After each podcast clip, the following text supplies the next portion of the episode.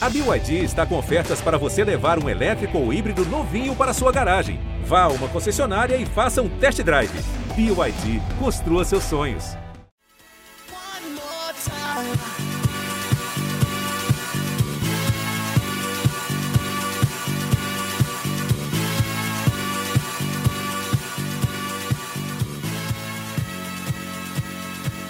Que perda, hein, Ortega? A gente tava aí pronto pra gravar, falar sobre outro tema, mas. Mas aí veio a notícia, né? E aí parem as máquinas. Ou parem os homens máquinas, nesse caso. Boa essa, hein?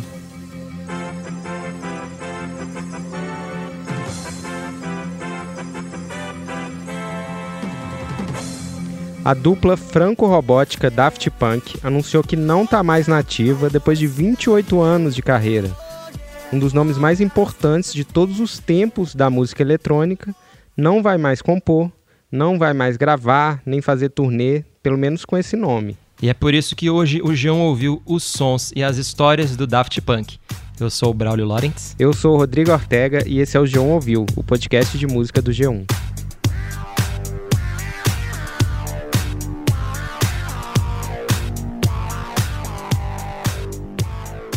Gui Manuel de Homem Cristo e Thomas Bangalter divulgaram no dia 22 de fevereiro de 2021 um vídeo de 8 minutos chamado Epílogo, com um trecho do filme Daft Punk's Electroma de 2006 e uma cartela bem direta.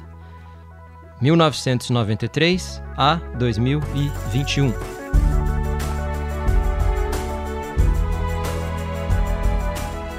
O Gui Manuel e o Thomas apareciam sempre vestidos como se fossem de robôs e não costumavam dar muitas entrevistas.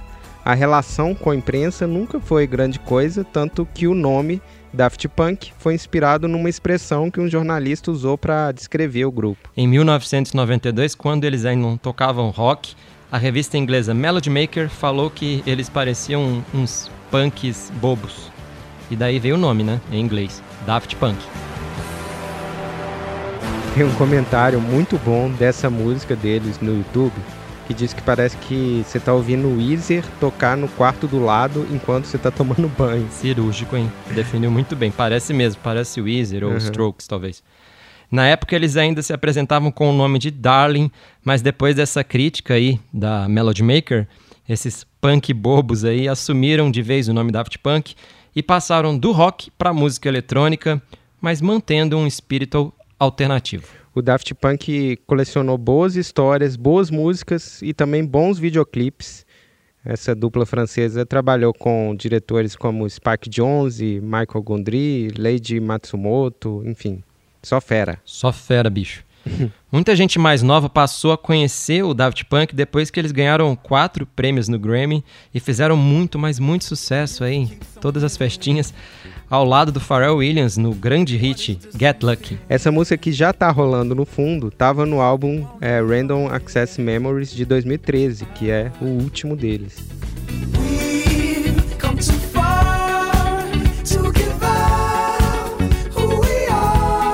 Eu aproveito que segue rolando aí Get Lucky pra gente chamar o nosso primeiro convidado desse podcast. Opa. Eu liguei pro DJ e jornalista Camilo Rocha pra gente falar um pouco sobre a banda. O Camilo é um craque na cobertura de música eletrônica, com passagens assim pela revista Bis, pela Folha, para citar alguns, e hoje ele tá no Nexo.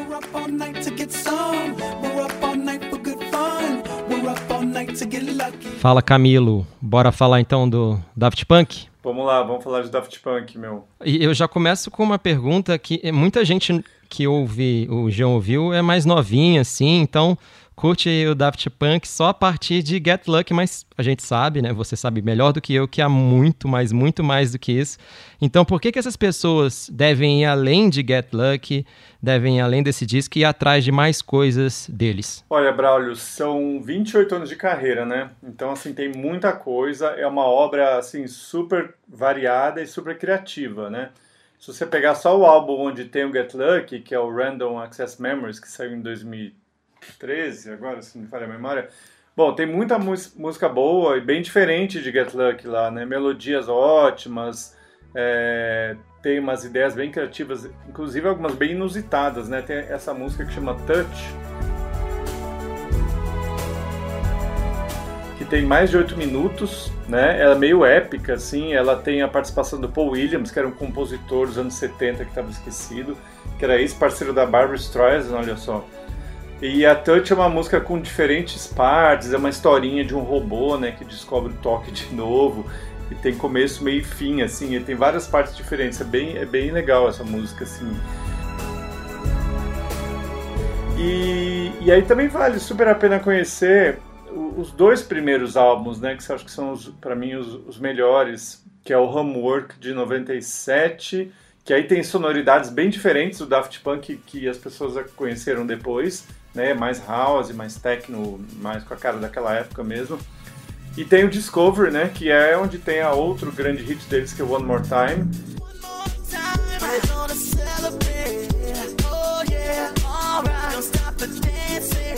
E aí nesse, no Discovery eles inauguram meio essa, essa roupagem assim mais disco music digital, né? Que as pessoas identificam como sendo o som deles, né? Então assim que tem muito vocal de robô e muito acorde bem emotivo de sintetizador. E, e falando também além da banda, porque eles fizeram coisas além do Daft Punk que também valem ser mencionadas. O que você pensaria aí da obra que vai além do do trabalho como, como dupla, com esse nome e tal, algo que é talvez até um pouco mais lado B. Sim, não, tem bastante coisa paralela. Assim, eles nunca foram aquele arroz de festa, né, como certos produtores ou DJs que eles pegam tudo e pegam de tudo também, né, para remixar, para fazer. Eles escolhiam meio a dedo para quem iam fazer remix, por exemplo. Então tem assim, é, nesses escolhidos aí tem o Chemical Brothers, né, que é outro grande nome dos anos 90, que surgiu na mesma época e eles fizeram um remix para a música Life is Sweet, que é do primeiro álbum do Chemical Brothers. E é sensacional esse remix.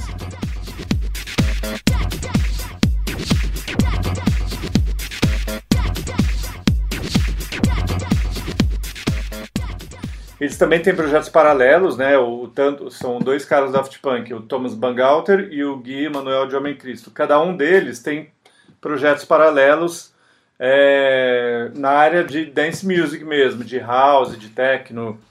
O Thomas Bangalter gravou um EP de house pesadão, né? Tem uma faixa, inclusive, chamada Clube Soda, que é bem legal.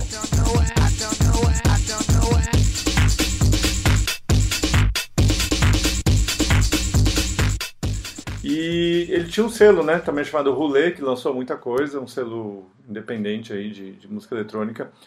Agora, o projeto paralelo mais bem sucedido foi um chamado Stardust, que o Thomas Baumgartner fez com outro DJ francês chamado Alan Brax, que teve um hitaço nos anos 90, que era a música Music Sounds Better With You. Essa, é demais essa música, vale, vale ouvir. Você poderia me contar por que, que ela é tão boa, por que, que você acha que ela estourou e enfim, por que, que você, de tantas coisas, você, eu senti que você ficou mais emocionado quando você falou dela? Por que, que ela é tão boa? É, é, assim, ela foi meio hino de pista nos anos 90, né? Ela tem um vocal muito legal, ela, ela é bem meio disco, mas tem uma pegada até quase pop, porque tem esse refrão, né? Music Sounds Better With You. A base da música é de uma música da Chaka Khan, é, dos anos 80. Então, assim, tem vários elementos legais, assim, e, e tem um groovizão mesmo, tem uma levada super boa, assim. É, e fez maior sucesso, né? Então, assim, eles mostrando já. Isso foi antes deles começarem a fazer um sucesso mais pop, né? Então, mas aí já estavam mostrando ali que eles tinham esse potencial de além de pista de dança e ter uma coisa até que dava para tocar no rádio. E, e aí também, só para finalizar, vale mencionar também, acho que a trilha que eles fizeram para o filme Tron Legacy, em 2010. Tem coisas bem legais.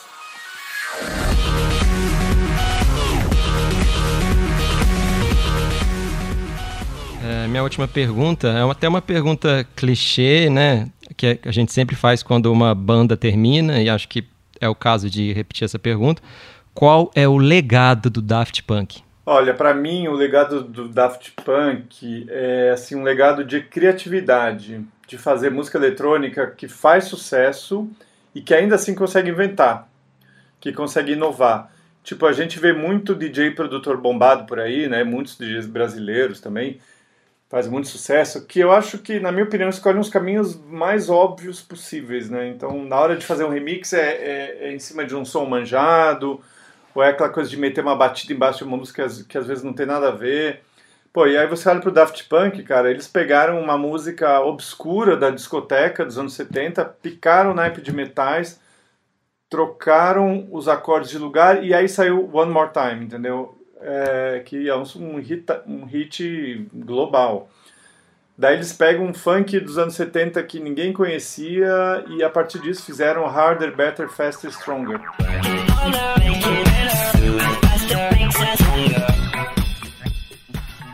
Né, que é outra, outro hino deles aí. Né, foi até sampleado depois pelo Kanye West.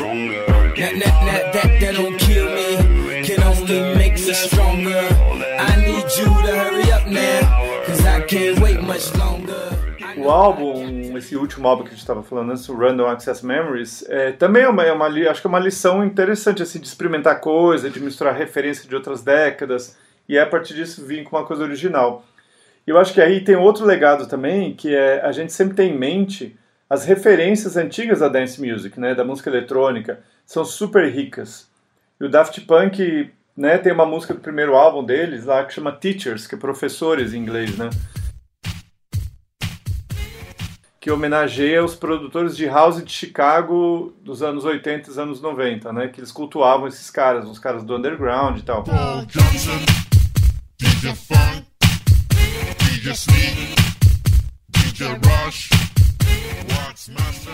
Eles fizeram uma música em homenagem a eles. Depois eles homenagearam o George Moroder, que era o produtor da Donna Summer e tal, um produtor da disco. Né? Eles homenagearam esse cara no, nesse álbum mais recente. E também o Nile Rodgers, que era o guitarrista fundador do Chic, né? uma banda da discoteca também, mostrando que eles têm um super respeito pela história pelo que veio antes, né? É, pelos fundadores da, da parada toda, e eu acho que isso é uma coisa bem bacana. São robôs muito simpáticos, né? Muito. que, que é, que sabem, né? Que. Relembrar o passado, não só sampleando, mas convidando o povo também. Né? Exatamente. E é sampleando criativamente e trazendo o, o, os caras também para participar, né? Resgatando pessoas que às vezes estavam um pouco esquecidas. Massa, Camilo. Muito obrigado. Valeu aí pelo seu tempo. E que bom que ainda tem os discos aí para ouvir, né? Opa, Até mais. Obrigado você, Braulio. Um abraço. Braulio, e foi aí exatamente que eu comecei a minha conversa com outro cara, a segunda conversa do programa, para a gente entender esse legado de um ponto de vista mais prático. Eu falei com um produtor que é muito influenciado por eles, é o curitibano Pericles Martins, mais conhecido como Boss in Drama. E foi sobre essas colagens diferentes que eu comecei o papo. Cara, circulou esses dias no Twitter, inclusive no seu, um exemplo de como que o Daft Punk trabalha. Assim, é um trecho de uma música que eles ampliaram, o More Spell, More Spell on You, do Ed Jones.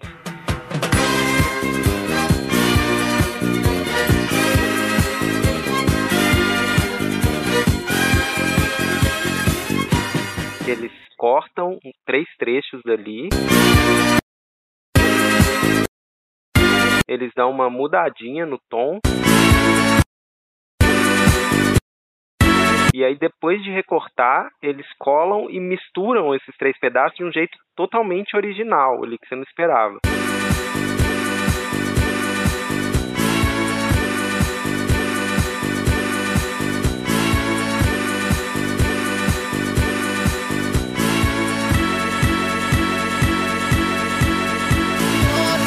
E aí você compartilhou isso e escreveu: é assim que se usa sample.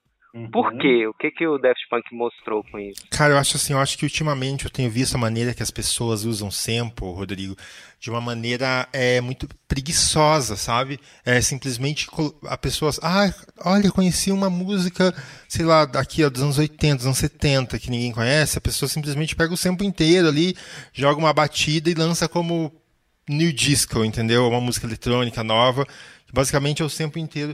E eu acho que trabalhar com sample tem tantas possibilidades e é, é, é, tão incrível, sabe? Eu amo trabalhar. Tanto que eu estou gravando agora o meu disco novo, que eu vou lançar esse ano ainda. E pela primeira vez eu estou fazendo um disco assim, tipo, totalmente inspirado. É, uma grande inspiração foi Daft Punk, The Avalanches, de trabalhar com samples, pegar samples de várias épocas e, e recortá-los e trabalhar de, de diferentes maneiras, assim, usar esses sons que você não consegue através de instrumentos virtuais, você subverter eles e usar de uma maneira que as pessoas vão ouvir e falar, meu, que som é esse, né? Porque é, são sons que você não consegue tirar ali no, no, sei lá, no VST que você baixa, ou etc. Então, isso que é legal, pegar esses sons orgânicos diferentes e, e reconstruí-los, não apenas usar eles do modo seco, direto, como eu tenho visto muito na música eletrônica dos anos 2010 para cá. Uhum. Eles retrabalhavam ali num exemplo de disco music, né? Eles... Sim, é, mas se você ouve, ó, ouve original, você tipo, você não, entendeu? Você vê que o que eles refizeram, eles querem o timbre, entendeu? Então eles já sabem onde eles querem chegar. Eles poderiam ter pego aquele sample inteiro e ter colocado uma batida de 120 BPMs ali e é um house disco, mas não ia ficar bom icônico igual é One More Time, por quê? Porque a One More Time tem o, a magia dela tá nesse, no cortezinho do tan, que é o... a magia do Daft Punk, né? E eu lembro, é engraçado que eu lembro que muita gente desmerecia, assim, Daft Punk, pô, mas você viu que é tudo sampleado. Eu falei, cara, os caras samplear a pesquisa e o modo que eles cortam é a, genialidade deles, entendeu? Não é tipo, produção musical não é isso. Ai, por que, que ele não foi lá no estúdio e tocou, ou ele criou do zero? Tipo, muito pelo contrário, tem várias maneiras de você ser genial na produção musical e eles foram super geniais com o sample. E outra marca do Daft Punk, é nessa música mesmo a gente vê, é, são os efeitos de alteração de voz, esses softwares que eram muito usados para uhum. corrigir vocais desafinados, é, o Thomas falava, muita gente reclama que existem músicas músicos que usam autotune, mas eles não percebem que é possível usar esses instrumentos de forma inovadora, não apenas para substituir os instrumentos do passado. Aí eu queria saber se você pode explicar como que o autotune e essas outras ferramentas, softwares, né, que corrigem e alteram a voz de alguma forma, eram vistos no final dos anos 90 e como que eles passaram a ser vistos depois que o Daft Punk e outros artistas do rap, por exemplo, começaram a, a se apropriar dessas ferramentas. Cara, então, o, o Daft Punk, na verdade, eles não é nem autotune, né? É o Talkbox com vocoder. Eles foram assim, tipo, eles pegaram um, um, umas paradas mais antigas e eles inovaram. Isso que foi a inovação deles, sabe? É a experimentação. Os caras nerd vão lá. Pô, se isso, se a gente ligar. Celebrate. Don't wait too late. No, we don't stop talkbox, no vocoder no, e vai fazendo, sabe, as manipulações de pedais e então porque o, o autotune ele cria esse efeito, mas o lance do Daft Punk é muito mais avançado, isso que é legal. Tipo, é antes do autotune, sabe? Porque o autotune basicamente é para afinar a voz da hora que você dá o. Sabe, que você coloca ali, tipo, no threshold no 100%, ele fica totalmente robótico, sabe? Fica aquele efeitinho e tal, mas o, esse lance de você saber usar essa ferramenta de modo artístico, que é o que o Kanye, né? O Kanye trouxe essa, essa discussão também quando lançou o disco.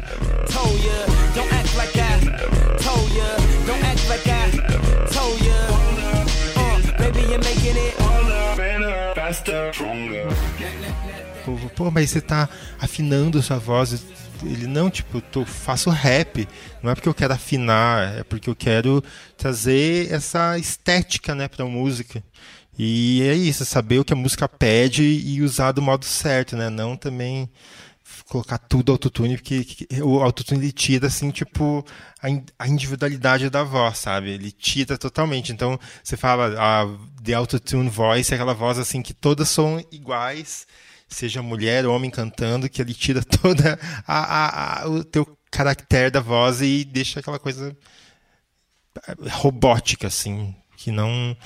Então acho que é coisa assim, é legal usar, mas é coisa de você querer mesmo, tipo, pela proposta da música, não apenas tipo, ai, vou colocar aqui porque é o que tem.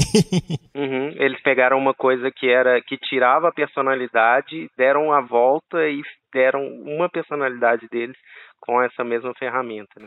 Exatamente, porque é a voz do Daft Punk. Tá, tipo assim, uma pessoa, você escuta a música lá do The Weeknd com Daft Punk, você fala, olha, tipo, feat Daft Punk, você vê o, o, o, o, o talkbox, o vocoder deles, entendeu? I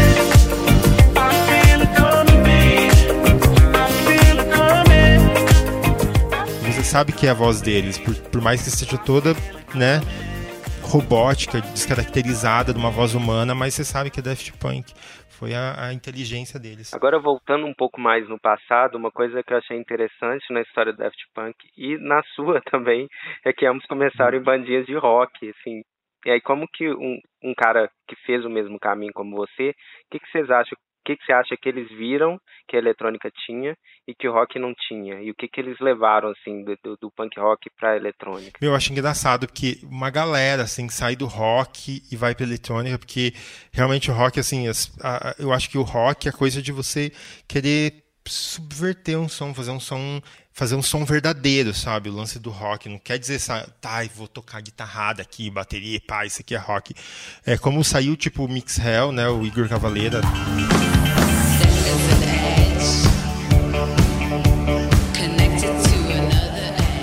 Ele foi para uma coisa totalmente eletrônica, mas ainda assim é rock, sabe? Too Many DJs, foi para Soul Axe, que também, tipo, é, tem toda essa, essa troca, eu acho que é, é interessante ver isso. Os caras do Justice também vieram do rock. É,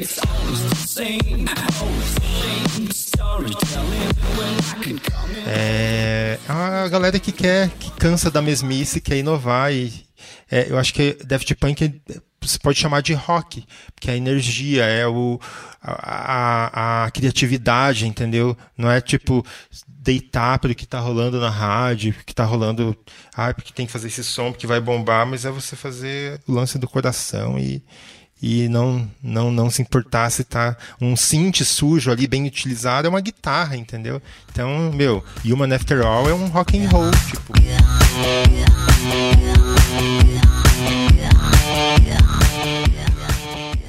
Sei lá, se tocasse uma guitarra, podia ser uma música do Strokes, do, do Jet, entendeu?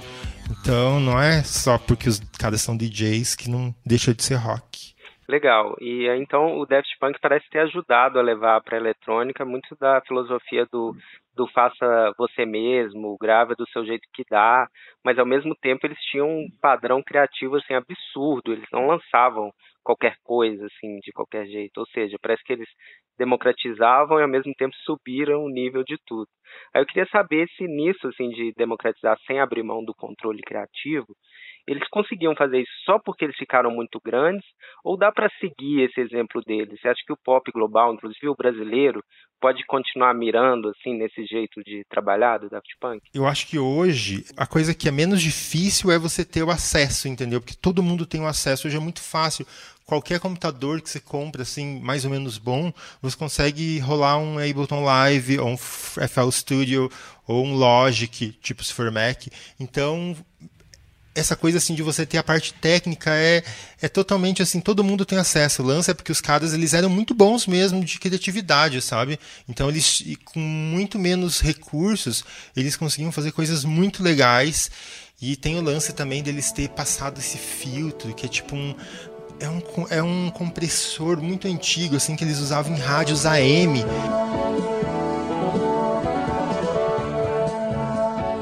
Para comprimir para as músicas soarem bem, né? Porque a, a rádio AM ela corta várias frequências que a música ela chega de um jeito ali, tipo, às vezes chega fraquinha e tal. E tinham na época construído esse, esse compressor. E o Daft Punk passou em todas as músicas do disco, esse, sabe, para ter essa, essa textura, sabe? Igual o Mark Ronson fez no disco da Morning House, que ele passou um, a hora que o disco estava inteiro pronto, ele passou esse, esse compressor vintage dos anos 70 para dar, sabe, essa textura.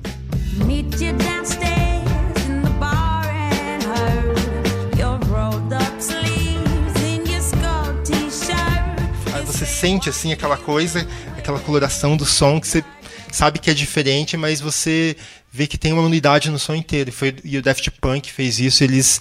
E a criatividade, porque os caras são bons, entendeu? Então aí tá mais no lance de ser criativo e fazer um puta trabalho do que o acesso e, e, e, essa democratização né, que você falou, porque todo mundo tem hoje. Mas por que, que você não vê tantas coisas com a qualidade do Daft Punk? Porque eu acho que é porque os caras eram muito fodas. Ah, Braulio, tem mais uma coisa importante. A gente não pode hum. falar de Daft Punk sem falar de outro legado deles, que é a questão visual e a questão da identidade ou anonimato, né? Que muitos outros nomes, principalmente do rap e da eletrônica, mantiveram isso vivo. E tem muito a ver com o espírito do Daft Punk, né? De não querer se mostrar, se expor demais e dar um foco aí nessa música a qual eles davam tanto tanta atenção assim, né? E fica essa lição, né, Ortega? Em resumo, para seguir o Daft Punk você não precisa ter dinheiro, não precisa mostrar sua cara, você só tem que quebrar muito a cabeça, enfim, você tem que ser foda. Tá bom? Acho que resumiu bem. É, essa última parte é a mais difícil mesmo, a de ser foda, né? Porque mesmo com esse legado que os artistas podem seguir, a separação deles em si, o fato de que eles não vão estar junto fazendo essas coisas fodas, é triste. Mas a gente fica por é. aqui. É desde já matando a saudade do Daft Punk. E se você quiser ouvir mais histórias, pode ser sobre música eletrônica, mas pode ser sobre rock, pop, funk. A gente fala de todos os estilos, né? Sem preconceito, Sortega. Se você quiser ouvir e acompanhar o João Ouviu, a gente está no Spotify, a gente também está na Deezer, no Cashbox, no Google Podcasts, no Apple Podcasts, no Hello You, no Globoplay também tem o João Ouviu e claro, no G1 até a semana que vem. Tchau. Tchau.